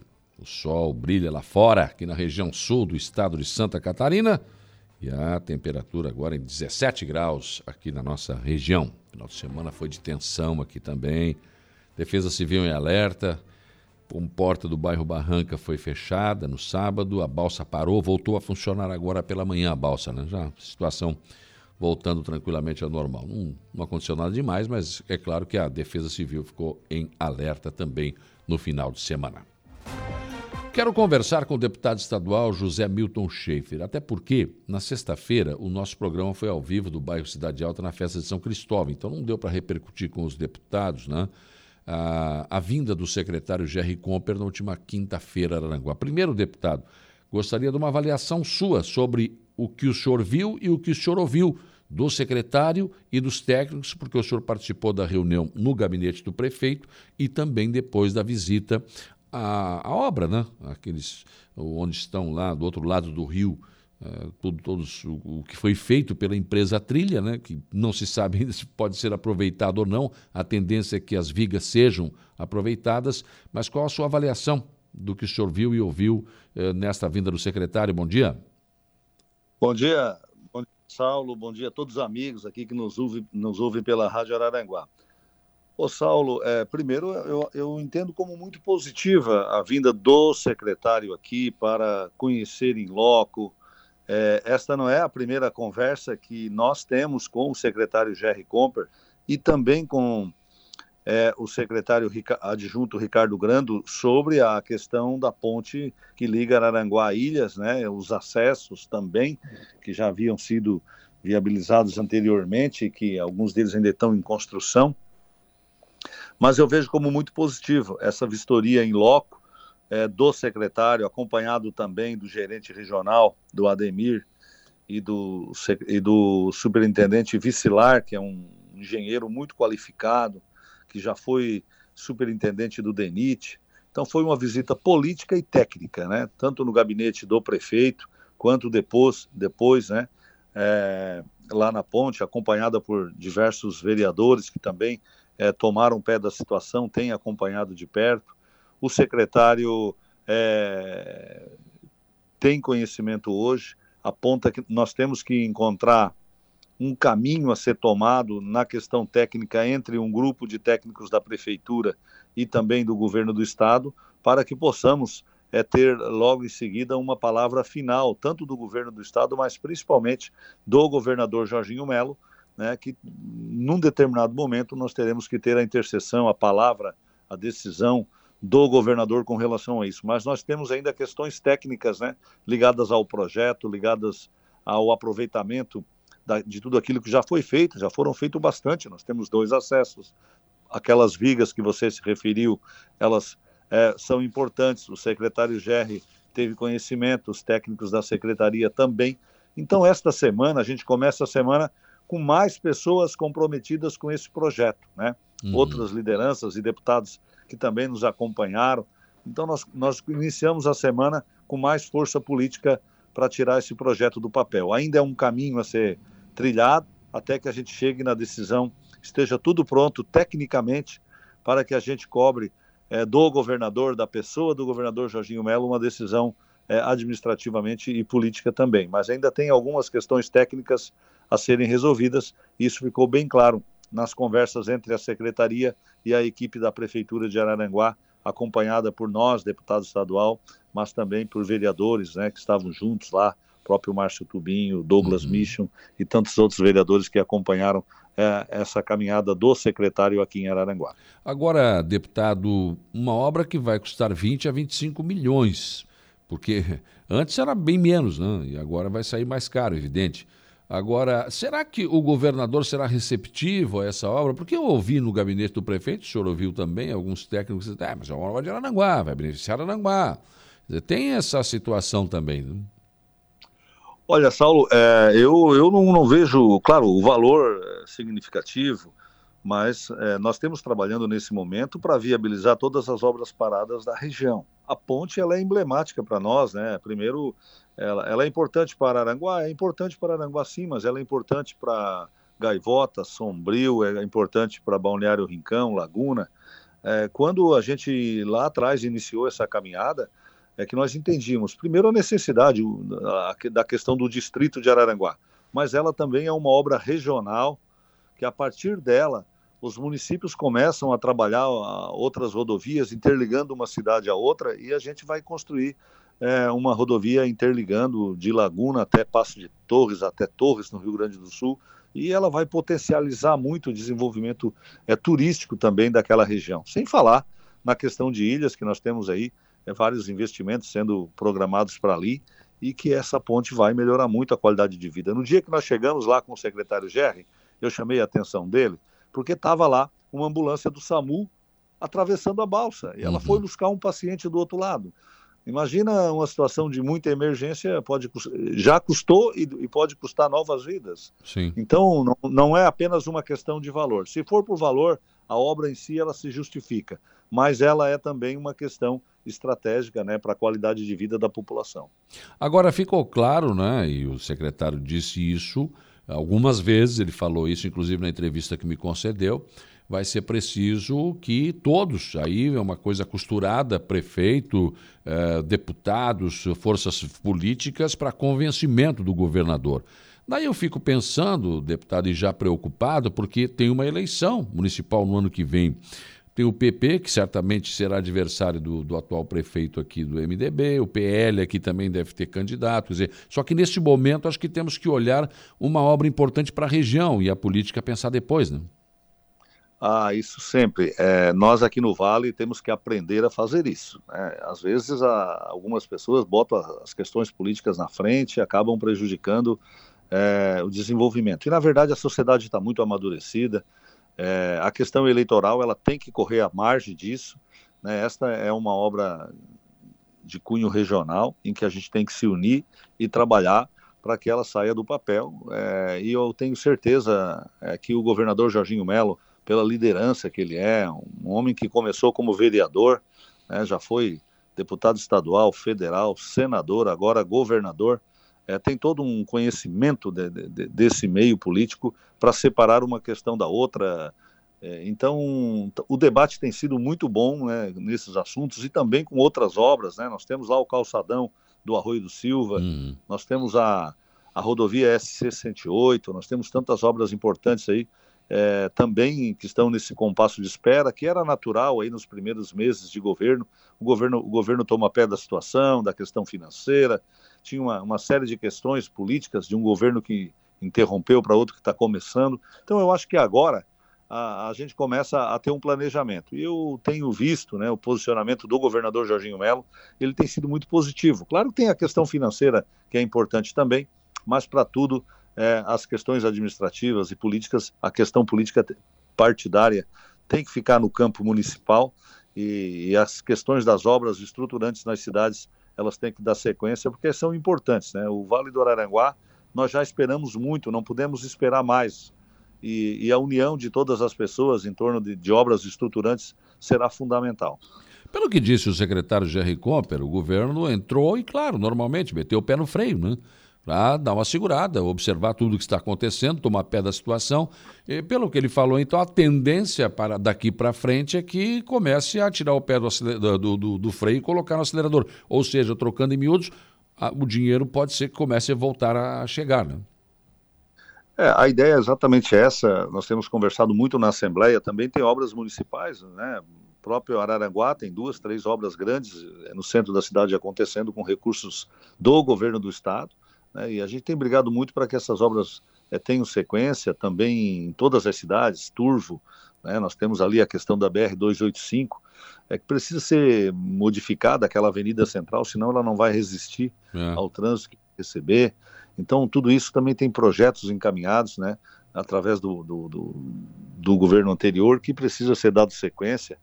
Então, tem, tem muitas outras questões, tem as questões financeiras, mas eu acredito muito na, na, no alinhamento político para que a gente possa tirar projetos como a ponte do Rio Araranguá, como outras obras, o acesso sul do Arroio do Silva, calçadão, repito, obras da Avenida Central de Maracajá, tirar elas do papel, dar sequência e com isso melhorar a nossa região. Acredito que de agora em diante o governo já instalou todas as, as instâncias, gerências, enfim, é, já tem noção da projeção financeira. Nós temos um uhum. excelente secretário de finanças, que é o Cleverson, tem fazido, feito um trabalho muito é, interessante na secretaria de reestruturação do Estado.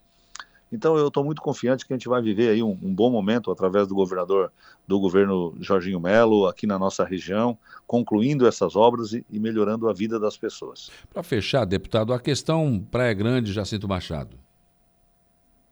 Olha, nós tivemos uma, uma conversa muito forte, é, temos tido quase todas as semanas. Essa semana passada não foi diferente, e com a visita do secretário Gerri, é, ele colocou aquilo que é, o Ricardo Grando já havia colocado, é, de que a obra terá uma solução, que o problema está na negociação com a, com a empresa. Né? Foi importante a presença do Vicilar Preto, que é um técnico com muita, muito conhecimento lá na obra, a Serra do Faxinal está né, tá andando num ritmo é, bom e agora a meta é colocar a SC-108. O governador Jorginho Melo, há 15 dias atrás, pediu para que o secretário Ricardo Grando, na, na, na, minha frente, na frente do prefeito Fanica de Praia Grande, que o secretário Ricardo Grande, Ricardo Grande fizesse um estudo e apontasse um caminho né, para que essa obra pudesse ser retomada o mais rápido possível. Uhum. Eu ouvi isso também do, do secretário Jerry Comper, fiquei bastante animado. E essa semana a gente vai retornar para Florianópolis para fazer as cobranças né, é, dessas visitas que aconteceram agora na última semana aqui na nossa região. Então eu estou bastante otimista, acho que tem possibilidade. Tem muita coisa que a, a empresa CETEP tem que é, botar na mesa o que dá para né, o que dá para se fazer se faz, o que a lei não permitir, infelizmente não vai dar para fazer e tomar uma decisão. Ou a empresa CETEP ela assume a obra e o que e o que nós queremos e conclui ela para nós, ou ela abre mão e aí vem uma outra colocada e, e se não der vamos fazer um novo processo licitatório. Mas são seis meses que a obra está parada e não dá mais para esperar. E foi essa a, a palavra que eu usei é, quando conversei com o governador Jorginho Melo há 15 dias atrás sobre a SC-108, a Praia Grande até Jacinto Machado. Então, Saulo, hum. acredito que nessa semana, início da semana que vem, nós teremos um desfecho. Ou a empresa CETEP assume e toca, né, que ela tem conhecimento, até para a gente não perder aquilo que já foi feito, ou ela abre mão da obra é. E aí, se uma outra empresa, a segunda e a terceira, não assumirem, provavelmente é, o Estado faça um novo processo licitatório. Tá certo. Deputado estadual José Milton Schaefer, foi um prazer ouvi-lo aqui no programa. Um abraço. Obrigado, Saulo, e cumprimentá-lo aí também por acompanhar a visita né, nas obras aí secretário Gerri. Acho que muito importante a participação da Rádio Araranguá, ajudando a informar e também a, a, a, a nos ajudar a fazer pressão né, no governo para que as obras não parem aqui na nossa região. Um grande abraço, uma boa semana a você e a todos os amigos ouvintes. Um abraço. Deputado estadual José Milton Schaefer, nós estamos repercutindo hoje, segunda-feira, a vinda do secretário Jerry Comper na quinta-feira, porque na sexta-feira o nosso programa foi apresentado ao vivo da Igreja Sagrada Família, Cidade Alta, com a festa de São Cristóvão. Então, não, não houve essa, essa condição. Eu vou continuar nesse assunto agora ouvindo o nosso representante também aqui da região, o Tiago Zilli, deputado que também esteve no gabinete do prefeito, e eu me lembro bem que eh, por, por um fio a visita em loco na, no local da obra não aconteceu, porque os assessores já estavam cobrando, não, a gente tem que ir, tem que ir. Aí o senhor falou, não, peraí, já que estão aqui, vieram para ver, temos que ir lá, vamos lá. O deputado Tiago insistiu para que realmente isso acontecesse. Qual é a sua avaliação eh, dessa vinda do secretário e do que o senhor ouviu dele em relação à obra da Quarta Ponte? Deputado Tiago Zilli, bom dia. Bom dia, Saulo. Bom dia a todos os ouvintes da Rádio Araranguá. Verdade, Saulo. Nós estávamos ali na, na visita do GEC, que fez no gabinete do prefeito César. A gente já está cansado de ouvir, está todo mundo preocupado, todo mundo querendo uma definição, mas acredito que agora, com a união de força de todo mundo, estava ouvindo o deputado Zé Milton, estava lá o deputado Volney Weber, uhum. prefeito César César, e essa vez o secretário trouxe o representante do DENIT, é, pessoas, engenheiros que conhecem conhecem a questão de construção, de engenharia, por isso que eu fiz aquela questão de, de deles ir em loco para a gente fazer a visita lá, Saulo porque daí eles iam ver como é que é a obra, é. sentir, é, ver as vigas prontas, ver aquilo que falta fazer, e foi importante aquele momento. E agora é, vamos cobrar do secretário do governo do estado, porque aquilo que a gente falou lá atrás, dia 30 de, de maio, quando fizemos audiência pública aqui em Florianópolis, foi aquilo que a gente disse. Seis meses o, o do governo, agora precisamos destravar. E não, não tem outra alternativa. Nós temos que juntar força e, e, e cobrar, e cobrar assalto. Essa semana precisamos de uma definição. Agora, essa, essa questão, por exemplo, a, o, ir no local, não tem como não ir, porque, por exemplo, eu, eu imaginei que a ponte seria mais ou menos como aquela de Passo de Torres, ali terminou o rio, acabou a ponte. Não, ela vai, do lado de lá de Erciluz, ela vai se estender um pouco mais, né? Porque ali tem uma área ali Exatamente. que não é, não é muito firme o terreno, né? Exatamente.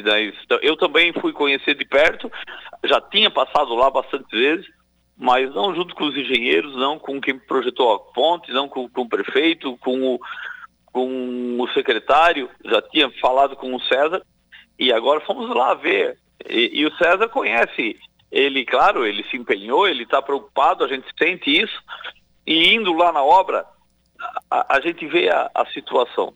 E, e foi isso que nós cobramos, foi isso que nós fizemos, tanto na ponte, fizemos lá na, na prefeitura de Turvo, fomos na, de, de Jacinto Machado para ver a 108, que agora é, é, uma, é, uma, é uma decisão urgente. A empresa ou ela resolve, foi isso que o governo do estado nos falou, ou, ou a empresa ela faz o acordo para retomar a obra, ou ela desiste, ou eles tiram, e, e, a obra e vem a segunda empresa. Mas é o que a gente é o que a gente mais quer é que a obra comece. Claro. A empresa que está fazendo, ela, ela sabe, ela conhece. A CETEP é uma grande empresa, tem, tem credibilidade, seria importante ela tocar a obra. Nós falamos isso para o secretário. Foi o pedido que a gente fez. Os três deputados eu, que eu falei, eu, o Zé Milton e o Vonei Weber, fizemos o pedido em conjunto para ter mais força. E, e, e, é o que nós precisamos, que o governo nos atenda, né, Saulo? Uhum. É verdade. Uh, agora, depois dessa vinda, os técnicos do Estado e os técnicos da Prefeitura, que já estiveram juntos no local, vão discutir a melhor solução para a questão do projeto em si. E depois, é claro, é o convencimento político do governador em investir 20, 25 milhões na ponte. Essa é, a, é uma parte bem, bem importante. Né? É uma parte importante. As outras obras também, nós, eu estou com a relação aqui de cada município, tem de, de Aranguá, tem de Jacinto, tem de Sombrio, porque o, o, governador teve no dia 18 do 5, numa quinta-feira, na REC, nós acompanhamos, na sexta, no dia 19 do 5, foi na MESC, dia 19 agora, semana que vem, vai fazer 60 dias. Foi o prazo médio que o secretário Cleverson da Fazenda disse, olha, 30, 60 dias no máximo estamos, estamos fazendo convênio, a gente consegue, é, o convênio é simplificado, então no máximo 60 dias, então deve estar tá, deve estar tá na porta ali agora os recursos para transferência especial ser mais fácil. Nem vamos mais discutir a transferência especial, ela foi considerada legal, é, mas é uma decisão do governo do estado. Ele pode aderir ou não mas que é legal é. Mas se, se o convênio simplificado resolver, o que o município precisa é receber. E, e essas obras terminaram. Tem a, a revitalização, infraestrutura da praça de Araranguá, tem a aquisição de, de vans, a pracinha esportiva, enfim, uma série de obras de pavimentação de rua para não, não parar e elas serem é, ter finalizadas o quanto antes, Saulo. E agora, essa semana nós vamos vamos marcar uma, uma audiência da, da Comissão dos Assuntos Municipais para dar a resposta para os municípios no andamento. Precisamos chegar aos 60 dias que o governo pediu, para depois a gente pedir a relação. Na verdade, até agora não houve repasse é. para nenhum município da, das transferências especiais. Mas a gente entendeu, ele ele transformou em convênios, foi uma decisão do, do governo, e agora precisamos que, que ele agilize e, e mande para os, para os municípios, Saulo. É, porque essa questão do PIX ser inconstitucional ou ilegal foi também utilizada pelo governo do estado como, né, desculpa, não, para não posso fazer isso, vão ter que esperar para ver. Bom, agora já tem, já está dito que não, que é legal. Como o senhor disse, é uma questão de que ele pode usar ou não. Agora o repasse tem que ser feito, né? É verdade. Porque em março o governo do estado fez um decreto é, é, dizendo que todas as transferências especiais têm que ser transformadas em convênio. Isso é uma decisão dele. É, ele alegava que o, o PIX, que é a transferência especial, não era legal. Na, na verdade, ela estava suspensa, era uma era uma orientação do Tribunal de Contas suspender os novos, eh, eh, as novas eh, transferências para que pudesse organizar os que estavam, mas ela não estava legal. Agora foi julgado, sabe-se que é legal, sabe-se que o, o prefeito tem que fazer tem que fazer a prestação de conta, tem que ser transparente, né? E então aquele decreto do o decreto 83 do 31 de, de março né? Ele, ele foi alterado no dia 22 de 5, mas isso agora já não se discute. Já hum. sabe que o PIX é legal, se o governo quiser agilizar, ele pode fazer, mas se ele agilizar na, no, nos convênios simplificados, que foi a modalidade que ele apresentou, é, é também é o, é o, que, o que importa para nós é receber só o terminar a obra. Claro. Para nós, para o cidadão, para o prefeito, até para o governo também, né? O governo precisa dar uma resposta para a sociedade, né? Com certeza. Deputado Tiago Zilli, foi um prazer ouvi-lo. Uma boa semana de trabalho. Um abraço. Muito obrigado, Saulo. Estamos aqui nos preparando. Amanhã tem a votação da universidade Isso. gratuita. Aí depois vamos ter mais informação. Um abraço a todos. Um abraço. 9 e 22 conversei então com os deputados José Milton Schaefer, primeiro, depois com o Tiago Zilli, a respeito dessa situação, dessas obras, que, claro, o foco na ponte, né, mas outras obras também, os deputados comentaram aqui, que estão aí é, praticamente paralisadas, algumas, e outras em vias de paralisar, porque os recursos né, seca, a fonte secou, o governo Jorginho Melo parou de enviar os recursos né, para refazer. Enfim, é início de governo, até algo normal, né? Só que os prefeitos é que estão com o pepino na mão, a batata quente na mão. Mas a previsão é que essa semana sejam liberadas algumas emendas parlamentares, inclusive, que estavam represadas no governo do estado de Santa Catarina. A gente fica na torcida que essas obras possam ser terminadas, é lógico, né? Porque obras, por exemplo, da, do calçadão aqui que está no final já de Araranguá, a Praça Ercílio Luz, que nem está tão no final assim, a praça lá do Arroio de Silva, por exemplo, que também né, não está tão mais para o final, está meio né, no início, a obra do calçadão, tudo isso, são obras que vão beneficiar as, a população das cidades. Né? É, então, são obras que foram conveniadas com o governo anterior, diretamente com as prefeituras. E os prefeitos é que eles citaram. Então, as empreiteiras estão cobrando dos prefeitos. Se tem um, uma situação em que a empreiteira começa a obra e para pedindo mais dinheiro, enfim, ah, não dá para fazer essa coisa toda, tem essa manha, também agora tem esse problema. As empreiteiras querem trabalhar, mas se, se mede a obra e não vem o dinheiro, tem que paralisar. Não tem jeito, vai para outro trecho. Né?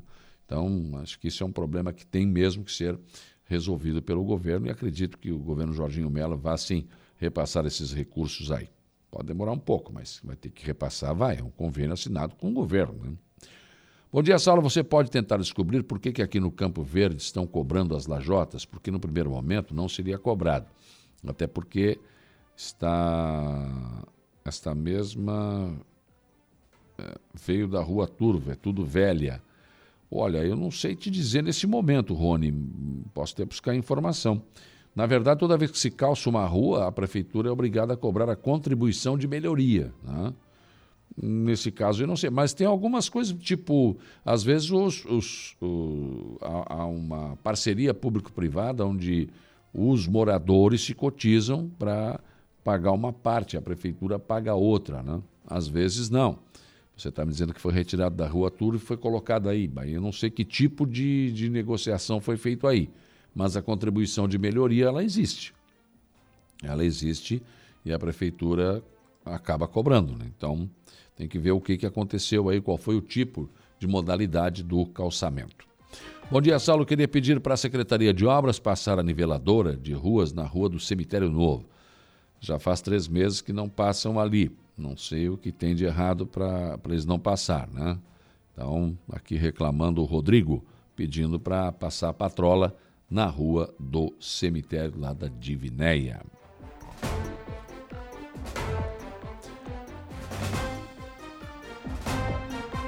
Também aqui na nossa live, a... o Adilson Elias Cândido deixou um bom dia, o Marcos Galvão de Oliveira, bom dia, aqui na 95.5, está lá no Passo Fundo, no, no Rio Grande do Sul.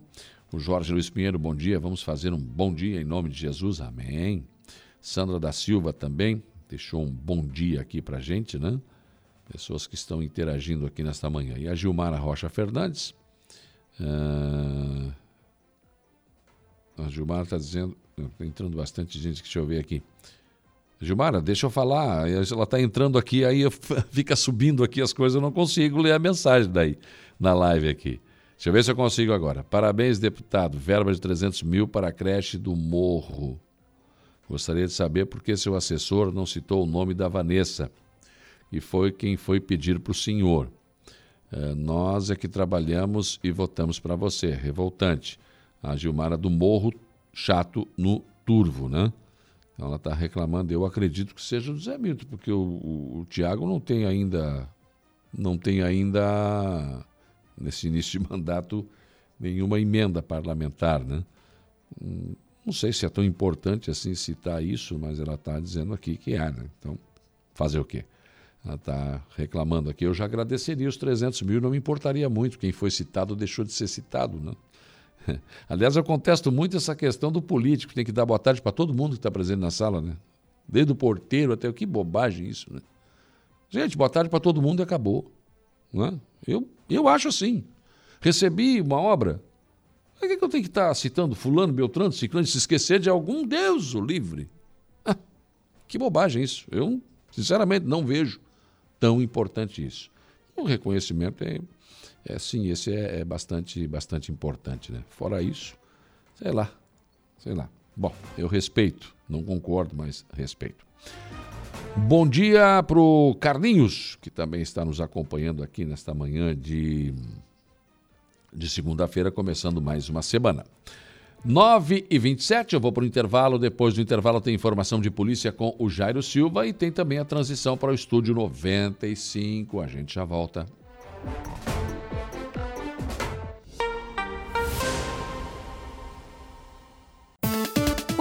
Oferecimento Vigilância Radar, Pontão das Fábricas, Estruturaço, Loja de Gesso Acartonado, Eco Entulhos, Limpeza Já, Fone 99 600 8000, Cia do Sapato e Castanhetes Supermercados. 941, informação de polícia, Jairo Silva. Olha, pois não Saulo, Polícia Civil prende um homem e uma mulher por estelionato, falsificação de documento e extorsão, hein? Foi na última sexta-feira, dia 7, a Polícia Civil, por meio da DIC, a Divisão de Investigação Criminal aqui de Arananguá, coordenada pelo delegado Jair Pereira Duarte, com apoio da primeira delegacia e da Central de Polícia, prendeu um homem e uma mulher por estelionato, falsificação de documento e extorsão. Os fatos criminosos tiveram início ainda no ano passado, segundo a polícia, quando a vítima foi enganada e pagou diversos valores aos agentes. Quando percebeu que tinha caído em golpes e parou de pagar, começou a sofrer ameaças para realizar outros depósitos que chegaram, inclusive, a um valor aproximado de 15 mil reais. A vítima ainda teve o contra-cheque falsificado e, com esses documentos adulterados, eh, fizeram contratos que os beneficiavam e prejudicavam a vítima. As prisões iniciaram às 11 horas da manhã e ocorreram no centro e também no bairro de Vineia. E as diligências vão seguir, inclusive, para tentar capturar mais suspeitos do crime. Após as oitivas, os dois presos foram então encaminhados ao presídio regional. De volta com Dia a Dia. 9 horas e 45 minutos, 9 e 45 o Marcos Galvão está dizendo aqui, obras importantíssimas para a região, e os deputados sempre atentos e cobrando o governador.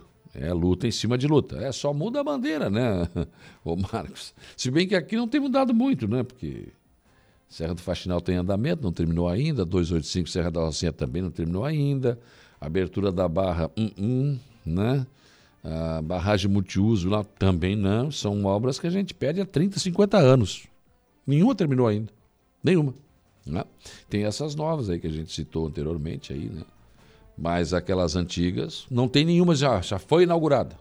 Não tem. 50 anos a gente pedindo. Umas, umas bandeirinhas que já estão gastas, né? Uh, rapaz, já, no mínimo já desbotaram, né? bom dia. bom dia, bom dia, Saulo. Bom dia a todos os ouvintes da Rádio Araranguá. No mínimo já desbotaram é, as bandeiras é, aí, né? E já tem novas, né? Tem gente que está enrolando junto com a eleição essas, essas bandeiras. Não é, não é a do partido que está enrolando, é a da, das bandeiras. Né? Faz tempo, faz tempo, tá no mastro. Tá no mastro. então, vamos lá. Vamos acreditar, é o que nos resta, né? O que nós temos para hoje no estúdio? programa de hoje, Saulo, vou conversar com o prefeito de Balneário Rui do Silva, Evandro Scaini, e também com a secretária Daiane Leonardelli. Vamos conversar sobre a necessidade de uma nova escola estadual na cidade e os, e os pedidos que o município já tem feito para a Secretaria de Estado de Educação para fazer esse investimento. Inclusive, foi está sendo adquirido né, um terreno para essa escola. E também converso com o secretário de Obras de Araranguá, Cristiano Coral, sobre a licitação da Rua Rui Barbosa, da Beira Rio. Teve uma empresa vencedora, um milhão seiscentos e tantos mil reais serão investidos uhum. para resolver ali a questão do buraco na Beira Rio. A gente conversou na sexta-feira, na conversa do dia, sobre isso, né? E... Apenas uma empresa apareceu, viu? É, o que se espera é que comece e termine, né? Que agora é assim. Né? Sim, sim. Agora é assim, infelizmente. Né? É, essa não vai ter desculpa de questão financeira, né? Porque o dinheiro é próprio do município, né? É é, recurso próprio, então não, não tem que faltar, né? Mas às vezes elas começam e daqui a pouco, pois é, tem que ver, porque o ferro, porque ah, eu não sei o quê, é. porque a pedra, porque aí perde reequilíbrio, né? O prefeito César já achou alto o valor, 1 milhão e 600. Você imagina se tiver reequilíbrio?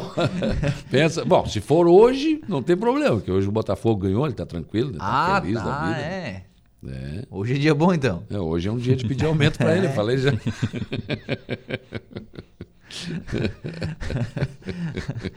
Quando perde também. Não, não, sai dos corredores. Passa, sai dos corredores. Não passa na porta do gabinete. Muito bem, o Lucas assumiu a partir de agora. Eu volto às 18h30 na conversa do dia. Bom trabalho. Nós vamos dando sequência à nossa programação aqui da Rádio Araranguá, indo agora ao Notícia da Hora. Igor Klaus, qual será o seu destaque? E ex-prefeito é condenado por angariar votos de eleitores em troca de aterro em imóveis. Muito bem, a seguir tem mais informações no Notícia da Hora. Notícia da hora. Oferecimento: Giasse Supermercados, Laboratório Bioanálises, Lojas Colombo, Rodrigues Ótica e Joalheria, Mercosul Toyota e Bistrô e Cafeteria, Hotel Morro dos Conventos. Um ex-prefeito do município de Passo de Torres foi condenado pelo juízo da Vara Única da Comarca de Santa Rosa do Sul por improbidade administrativa que causou prejuízo ao erário. A denúncia apontou que, como candidato à reeleição, o mandatário utilizou a máquina pública para favorecer eleitores a captar votos. Além dele, dois homens foram condenados na mesma ação por improbidade e enriquecimento ilícito. Os fatos aconteceram em 2008, com a reeleição exitosa do réu. Porém, na, na seara jurisdicional, o eleitoral, em razão dos mesmos fatos, o Tribunal Regional Eleitoral de Santa Catarina cassou os mandatos do prefeito e vice-prefeito à época. Segundo a denúncia, o gestor municipal se valeu de caminhão do município, além de combustível e motorista vinculado ao ente público, para fazer doação de areia destinada a aterro para eleitores, com o objetivo de angariar votos. O ex-prefeito, por improbidade administrativa, teve os direitos políticos suspensos pelo período de oito anos e foi condenado ao pagamento de multa civil equivalente ao prejuízo causado ao erário, a ser apurado em liquidação de sentença, além da proibição de contratar com o poder público e ou receber benefícios ou incentivos fiscais ou credifícios pelo prazo de oito anos. Eu sou Igor Claus e este foi o Notícia da Hora.